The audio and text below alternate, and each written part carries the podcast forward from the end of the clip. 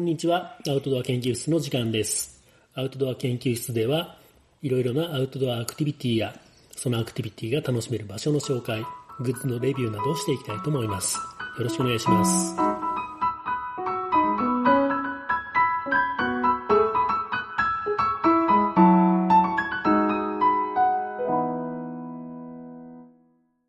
い、こんにちは、おっきいです。こんにちは、ゆっきーです。はい。第34回は、まあ最近の釣りについてね、少し話をしようと思いますね。うん、まあ結構ね、全般的に最近もずっとね、えっ、と、ルアーフィッシングをうん、川やら、湖やら、海で全般的に楽しんでるんですけれども、うん、えっ、とね、念願のね、やつからいこうか。念願の春イカ。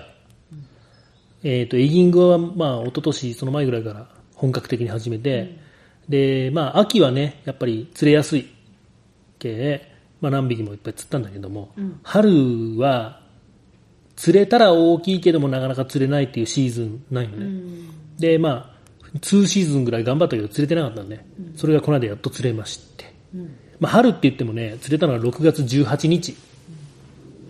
これはね、島根に、えっ、と、ヒロッキーとね、一緒に、えっ、と、土曜の夜からアジングをしに行きまして、うん、で、夜アジングをしっかり楽しんで、で、まあ、車で寝まして、うん、で朝ね、早起きして5時半ぐらいに起きたんかな？うん、早起きして、で、まあ、アジはもういいけん、イカやろうかな、つって。で、エギを投げまして、うん、何頭ぐらいかな、3頭4頭ぐらいで、これね、気持ちよくね、当たりが取れて。エギングもさ、こう、ちょっとほっといて、しゃくって、ちょっとほっといて、しゃくってって繰り返すんだけど、うん。まあ何もせずにそのまま、いや、それを繰り返しおるだけで、あの、しゃくるタイミングで勝手にフッキングをしてっていう風な形で釣れることもあるんだけど、うん、気持ちいいのはね、やっぱりね、ちゃんと当たりがこうラインとかを見よって、ピュンって向こうから敵に触ったのを感じ取って、プッと引っ張ったとタイミングをこう見計らって、あ、来たって言って合わせたら、うん。とっても気持ちいいね。これがもうエギングの醍醐味かなっていうぐらい。やっぱりねこうなるってこと？そう、魚釣りでもイカ釣りでも共通しとるんだけど、やっぱ釣れたっていうパターンと、釣ってやったぜっていうパターンとあるのね。やっぱり当たりを取ってかけに行く釣りっていうのはやっぱり楽しいんよ。うん。アジングもそうだけどね。そのメバルとかの時に話をしたと思うけど、その柔らかい竿で乗せの釣りっていうパターンと、まあ、やや張りのある竿で掛けの釣りっていうパターンとあるよって話をしたと思うんだけど、その、やっぱ、魚が向こうから食いついたのをこっちが感じ取って自分で針をかけに行く釣りって楽しい、やっぱりエギングもそうで、うん、この時はねもうちゃんとラインを見ててうん。分かったんよ。イカが触ったのが。でガーッとかけてえ、ラインを見て分かった。こう、手にさラインを見て分かかった。はラインもねあのねイカ、まあ、場合によると思うんだけどあんまりねえっ、と張らん方がいいかったりするんよ。ハーフテンションフォールって言い方したりするんだけど、あんま張りすぎず緩めすぎずぐらいで、エギをヒューって自然に落としてやると、よかったりするので。でその状態で、あの、エギにイカがパンチをしてきたら、ライン、パンチしてくんの？うん、パンチしてくるの、触手で。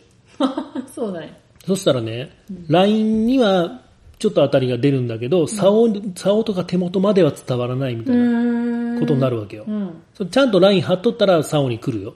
うん。だけどそれ、じゃあ、ちょっとエギの動きが不自然になって、イカがアタックしてこないとかっていうパターンもあるんだと思うんだけど、その時はね、そのハーフテンションフォールぐらいで落としおったら、ラインがプンって張って、パンチしてきたーって感じだった。で、ガッて合わせたら、うん。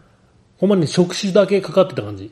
うん。で、バレそうだったし、あと、ゆ腕ちぎれてもいけんなと思ったけん、抜き上げれんかったんよ。うん。で、まあ、ヒロッキーが近くおったけん、ちょっと竿を持っとってもらって、すぐ車にダッシュして、ギャフを取ってきてね。でギャフは初めて使ったよ。だいぶ前に買ったんだけど、まあ、アキイカとかちっちゃいやつはさ、そのまま抜き上げれるじゃん。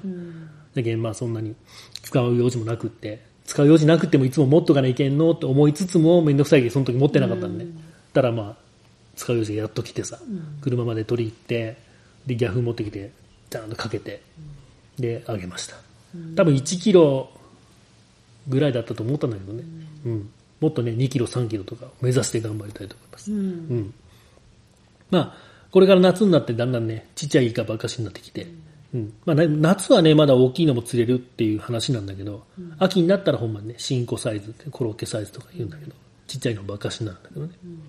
でもその代わり釣れやすくなるんで、また行きましょうね。うん。私、釣れたことしかないからね。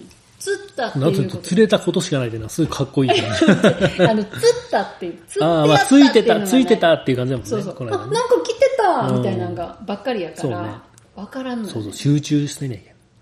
集中力なくて。っていうのがイカの話でした。うんでね、えーっと、魚釣りに関してはね、えーっと、最近ずーっとね、あのー超ライトタックルで、アジングばっかり楽しんでたよね。まあすっごい軽い竿、軽いリールで、まあ、弱いよね言うたら、その、でっかい魚かけてしまったら折れたりする。何べんも折ったしね。うん っていうので、ライトタックルでアジングを楽しんどったんだけど、久しぶりにね、ちょっと昔にやりよった、ベイト。ベイトリールをまた使ってみたくなってね。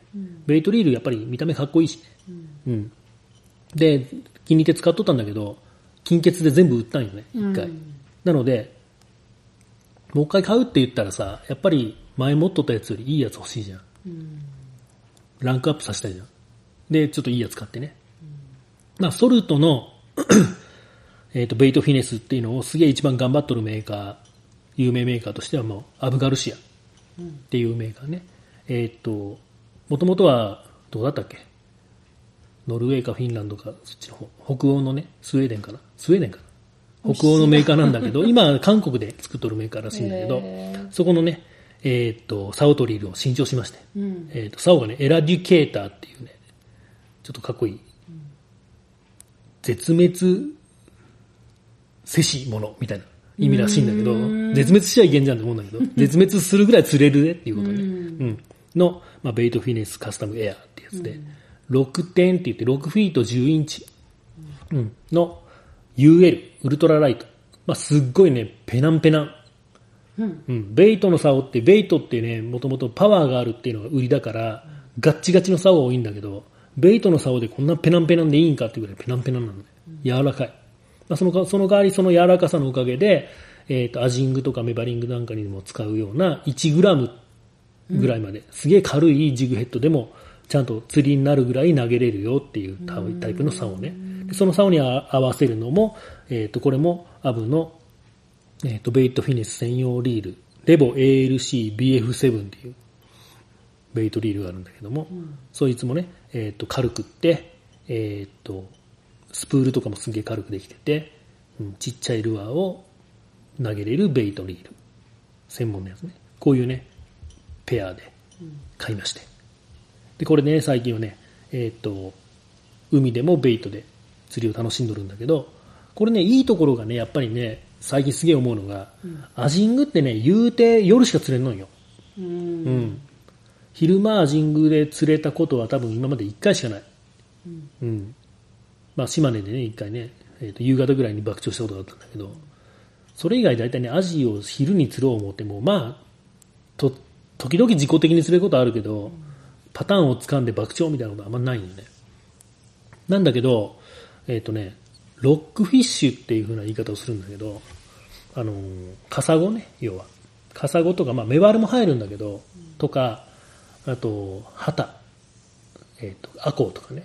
うん。そういうのって、実は昼間でも結構釣れるんだよね。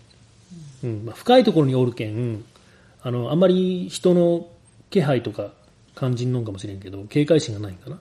そう深いところまで仕掛けを落として、で、まあ、ザリガニみたいなワームみたいなのね、うんあんなのでちょんちょんちょんちょんやるんだけど、で、当たりも結構ね、明確にゴーンとくるし、昼間でも釣れるから面白い。っていうのがあってね。まあ、えーっと、近場で言うたら福山港なんかによく行って、福山港でね、えーっと、ちょんちょんちょんちょんやるったら結構でっかいソイが釣れる。ソイっていうか、タケノコメバルね、べっこうソイってやつね。タケノコメマルって高級魚なんでしょ？高級魚よ。うん。それね、根魚って基本的にやっぱり高級魚のことが多いよね。その、多分網にかからん系じゃないかな。普通に漁師さんが網を引いて。料理するじゃろ根魚ってゴロゴロした岩の下とかにおるけん、一そうやって取れんのよね、多分網とかで。なので多分高級な、そうなんや。取りにくいけん高級ってパターンが多いんだと思うんだよね。で、この間ね、釣れた超高級魚が、うん。あの、しこれも島根のね、いつも行く港で釣れたんだけど、鬼カサゴ。うん。うん。毒あるやつよ、ね。毒あるやつなんよ。あの、もうね、カサゴはカサゴなんだけど、明らかにただものじゃないオーラがあるんよ。いつも釣れるカサゴと全然違うっていうのがね、もう見たらわかる感じの、あの、なんだろう、肌の質みたいなのうん。がやばそうな感じを出したのね。普通のカサゴはまだ言うてもね、なんか肌がスベスベしとるんだけど、うん鬼カサゴの肌ってなんかね、やばい、い。やばい感じがするんよ。へで、そのトゲがね、やっぱりすげえ猛毒で、ーうん。うん、やばいよっていうのは、まあ、知っとったもう釣れた瞬間鬼カサゴだなと思ったんだけど、んやばいのも知っとったし、高級魚で食べたら美味しいってのも知っとったけん、まあ、その日はね、朝釣り始めてすぐだったんだけど、すぐ釣りやめてね、あ、今日はこれでもう帰って一杯やろうっつって、うん。すぐやめて、うん。で、帰り際に、言うても美味しく食べるために締めとかないけんなと思って、締めようと思って、エラの隙間のところにね、ナイフを入れようと思って、ちょっと頑張ったら、見事に刺されまして、指をね、右手の中指ぐらいで刺されてさ、うんまあ痛いんよ、これが。え、毒って大丈夫な毒はだから痛いって言うじゃん。その刺さって痛いじゃなくて毒が痛かったの？毒がやばかったの？毒で痛いんだって。毒があるけ痛いんだって。普通に刺さったら痛いじゃん？いや、普通に刺さったら痛いのの痛みをはるかに超えてくるよね。はるかに超えてみたんや。本当はじゃけね、その締める作業とかも、まあ料理するときもそうだけど、ヒレの毒のあるところを全部ハサミで切り落としてからやるのが普通なんだけど、まあ横着したんやね、俺もね。生きとるのに、うん。針も落とさずに、エラを、エラをね、ペンチで引きちぎろうとしたんだけど、うんまあ引きちぎれたはおったんだけど、引きちぎれては、ちぎれたのはちぎれたんだけど、その時にピャピャンと暴れるじゃん、魚。で、ちゃんと刺さって、うん。この辺だったかな。もうないよ、あともう何も。あともないね。うん。まあ痛くてね、うん。ズッキズッキズッキズッキしてね。で、もうちょっと心臓の動悸も上がるぐらいえー、毒が入ってって毒が入って。やばいじゃん。で、まあ、あんまり腫れんかったんだけど、これなんであんまり腫れんかったかというと、すぐにポイズンリムーバーしたから。やっぱ車に常備しとくといいよね。うん。すぐにポイズンリムーバーでちょっと毒を吸い出して、うん。で、そこに無比アルファ EX を塗って、うんっ。ていう対処をしたんだけど、まあそれでもやっぱりね、2時間ぐらい痛かったね。もうこ心臓もハーハーして？まあ、初めの30分ぐらいは結構ね、痛い、うーんってちょっと震えるぐらい。ええまあでも我慢できんほどじゃない。それでも車運転しながら帰ったんだー。あ、けど。でもすぐポイズンリムーバーしたから、そうだと思う。うん。ほんまにガチでこう、もっと深く刺さっとったり、もうほんまに対処もせんかったりしたら、やばかったなと思う。本当だって、ネットで見たらさ、大体、すぐ病院行けって書いてあるけんね。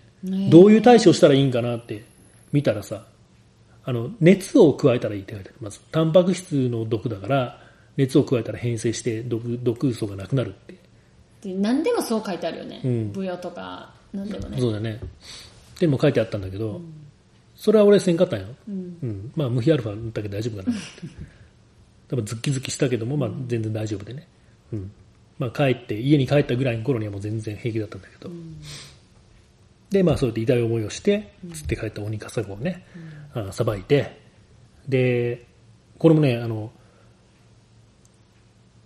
アコウとかもそうだけど、一日置いた方が美味しいんだって、ああいう白身の魚って。うん。だから一日ね、えっと、ラップにくるんで、一日置いて、次の日に、刺身と、頭はね、割ってね、で、他の骨とかと一緒にお吸い物にして、と、あと肝と皮をね、湯引きして、ポン酢とネギで食べました。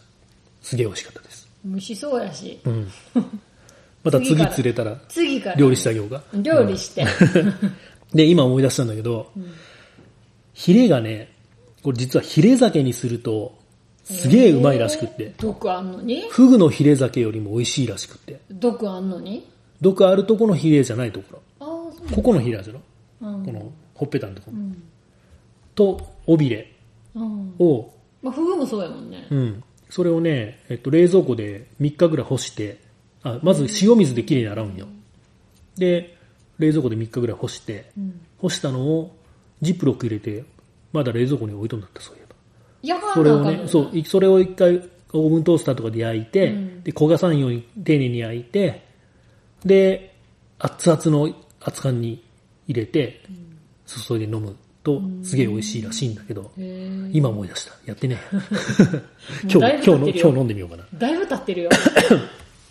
ていうね、鬼カサゴを釣ったりとか、まあ、近場で、えーっと、カサゴを釣ったり、ソイ釣ったりして、新しく買ったベイト、タックルを楽しんでますというのが最近の海釣りね。うん。うん。で、バス釣りもそうなんよ。うん。しばらくずっとね、その、アジングのすげえ細い竿で、小バス釣りを楽しんどったよね。で、小バス釣って、でね、小バスをね、泳がしたら実はすげえデカバスが釣って、食ってくるうん。のも楽しみみよったんだけど、アジングタックルを使っとるうちは、そのデカバスが取れんのよね。うんタックルが弱すぎて。もうダーって走られて、糸がポチンと切れて終わり。もしくは竿がポキッと折れて終わりっていうね、のを何回か繰り返しよって、今回ね、そのベイトタックルを使うことにしたので、この小バスの泳がせでデカバスを取るっていうのも、まあできるんじゃないかなと。これから頑張る。時期的にはどうなんかさ、その小バスでバーン食ってくるの結構冬じゃなかった？うん、冬はバス釣れない。あれ？去年ってこと？去年の秋ぐらいだったかな。うん。じゃあま、これからこのね。の、、うん。うん、今年こそはデカバスを取ります。うん。うん。あとはね、大山の源流釣り。うん。これもね、定期的に行きおるんだけど、俺ね、あの、日野川の観察をね、1年間、年券を買っとるんだけど、実は日野川ね、あれから何回か行っとるんだけど、まあ釣れんのんよ。うん。あの、早みたいなのばっか釣れてね。うん。で、やっぱり大山源流の方がいいかなと思って、大山源流にここ、1ヶ月ぐらいの間に2回ぐらい行ったかな。嘘そんな行った？そんな行ってないか。?1 ヶ月は嘘でしょ。ここ2ヶ月の間に、うん、行っとんだけど、まあ、いつもね、あの、よく、このラジオでも喋ったよね。えっ、と、動画にも上げたんかな？上げてないんかな？あげてない。のが、まあ、あの、大仙滝がある加瀬地川うん。にいつも行くよね。うん。うん。あっこもね、すごい綺麗でいいんだけど、うん。そこばっかりじゃ面白くないので、他のとこも行ってみようと思って最近結構回っとるんよね。で、他のところとして、えっ、と、目をつけとるのが、うん。もう目をつけとるというか、この間行ったのが阿弥陀川。うん。って言ってね、えーっと、加瀬地川のちょうど反対側ぐらいになるかな、大山挟んで。うん。にあるんだけど、あの、夏山道入るじゃんうん。あっちの方からもうちょっと走ったところにあるんだけど。うん。で、そこのね、道がね、途中でね、あの、通行止めになっとって、うん。で、ここから先行けませんよってなっとって、で、だけど徒歩で阿弥陀川の辺は行けますよって書いてあったけん、まあ、その通行止めになっとる横っちょの辺に車止めて、で、釣りの装備を持って歩いて行ってきたんよ。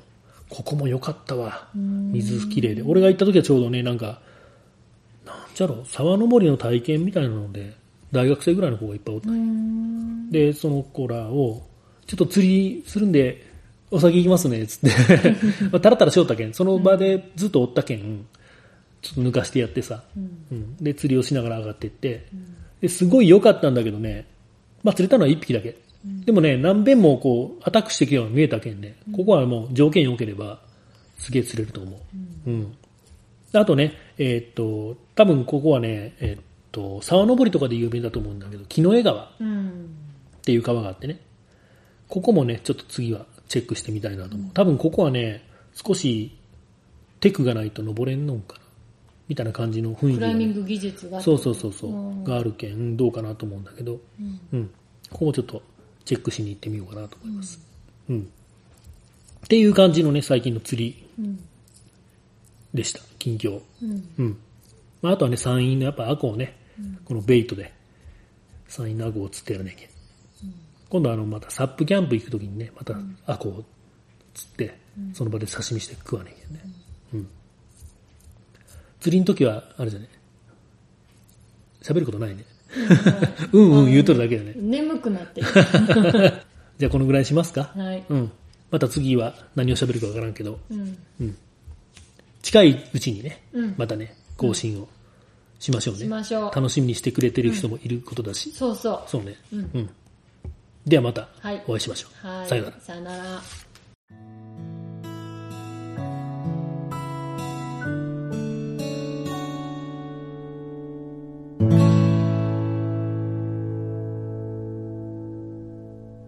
はい。じゃあ最後にちょっと告知ですね。うん。うん、フォレステラからイベントをお知らせですね。うん、まずね、うん、近いところで言ったら8月の12日に、えー、と、広島県広島市の横川、うん。ね、広島市の中心部からちょびっと西に行った辺ね、うん。うん、横川ってとこで、毎年、毎年というか去年からスタートの川フェス、横川フェス、略して川フェス。夏川フェスみたいあ、そんなんだったっけ？川フェスって言うんだけどな。ね、通称略してね川フ。ェスね。っていうのを、まあ、去年からやってまして、まあ、川沿いのね、いろんな アクティビティを楽しんだ後に、うん。まあ、川のね、うんえーっと、涼しい夜風を浴びながら、うん。みんなで、まあ、外で飲みましょうみたいなパーティーかな、うん。だと思うんだけど、そこでね、去年も呼ばれて、フォレステラとしてはツリーイングうん。を体験会うん。やることになってまして、今年もね、呼ばれまして、はい。うん、去年よりもね、ちょっと高い木うん。にちょっと移動したね、10メートルぐらい移動したのかな？十、10メートル、もうちょっとか、20メートルぐらい。去年の、まあ、やったところと近く、うん、近く。うんで、また新しい木で、うん。えーっと、ツリーイング体験ができます。はい。うん、木に登ってね、横側の、あ、これ何川になるんかな？川をスイスイサップ行っとる人に手振ったりしてね、うん。うん、楽しめますんでち。ょうどね、いいエリアね、川がバイベーンそうそう、ちょうどね、川が2つ合流しとる地点じゃけん、すげえね、川からの風も気持ちよくってね、うん。うん、いいとこでしたね。うんうん。ぜひ皆さん来てくだはい、さい。来てください。そして、えっ、とね、星の子に関して、うん。まずね、えっ、と、ツリーイングの体験会、星の子で定期的にまだまだやってます。うん。これからで言うたらね、8月26日、うん。9月24日、うん。10月21日、うん。11月4日うん。っていうね、えっ、と、体験会の日を設けてますんで、はいこれまだまだ空きがあるね。うん。うん。えっ、と、木登りの体験、はいロープを使った安全な木登り、ツリーイングのうん。体験会、星の小山森林公園でやりますので、うん。よかったらぜひ来てください。これは体験料が、ガワフェスも言ってなかったね。うん。1000円？1000円川フェス。ガワフェスが1000円で、星の子が1500円。1500円になりますね。うん。まあ、星の子の体験会の方が少し、まあ、ゆっくり、うん。たくさん登れる、高いし。しね、木がね、でき、できるので、まあ、ちょっと500円アップだけども、これも楽しいですよ、とうんいうことでね。申し込みはホームページから。はい、ということです。と、もう一つ。うんこれね、ちょっとまあ特別なイベント。10月13日は星の子でキャンプイベントやります。うん。星がね、新月ということで、うん星が綺麗に見えるので、うん。うん。10月13日に星の子で星を見ながらキャンプイベントをしましょうとうんいうことになってまして。はい。うん。料理の提供何品か提供しますが、まあ皆さんね、えーっと、自慢のキャンプ料理を作って、うん。うん、交流を深めてもらってもいいし、うん。うん、みんなでまあ仲良く星を見ましょうとうん。いうキャンプ。はいまあ緩い感じだね。その別にね、タイムスケジュールが決まっとるわけでもないし。交流みたいな感じ、そうそう、みんなそれぞれにね、話したい人と話してくれればいいし、うん。うん、酒飲んでみんなで騒ぎましょうとうん。いうね、そんなまあ緩い星の子のキャンプイベントが10月13日にあります。これもまあね、参加者募集中ですと。うん。Facebook でイベントページを作っているので、うん今見ろって話だね。うんちょっと私ね、ここ電波が弱くて、ああ、ソフトバンクか。ソフトバンクディスらないで。星の子はね、ソフトバンクがいまいちな感じでうんいまいちよ、ドコモはバリバリ入りますうん。そして au は全く入りません。っうん。ていう状態なんだけど、実は今ね、au がアンテナを立てるっていうね、計画がありまして、うん。今、もう多分もうすぐね、えっ、と、星の小山の森林公園の公園内に au がアンテナを立てます。うん。ので au もバリバリ入るようになります。星と焚き火と私っていうね、イベントタイトル、星の宴、星と焚き火と私キャンプっていうタイトルでイベントが立ってますんで、そちらに詳細載ってますんで、うん。見てみてください。これ値段書いてないじゃんか。まだもしかしたら、値段決めてなかったね、まだね。うん。うんあ、そうだ。サイリウムで遊んだりって書いてあるね。うん。うん、カメラをね、シャッター開けっぱなしで星を撮るっていう技術を使って、シャッター開けっぱなしで、サイリウムってね、あの、オタクが使うやつね。オタク踊りするとき使うやつね。ああ、それサイリウムっていうの？うん。うんあの棒ね。うんうん。光る棒。うんあれを使って、まあ、あの、空中に文字を書いてうん、写真撮って遊んでみたりしましょうねっていうことも計画してました。今、思い出しました。うん。まあ、値段とかね、詳細決まったら追って、このページに書いていくし、このラジオでも喋ろうと思いますので、はい。またよかったらね、気にしていてください。興味ありしといてください。ということでした。告知でした。はい。